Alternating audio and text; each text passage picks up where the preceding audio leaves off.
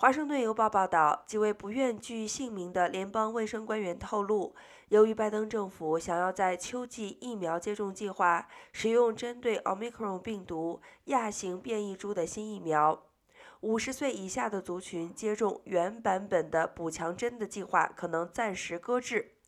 政府敦促疫苗制造商莫德纳、辉瑞与 BioTech 能在九月中推出新的疫苗。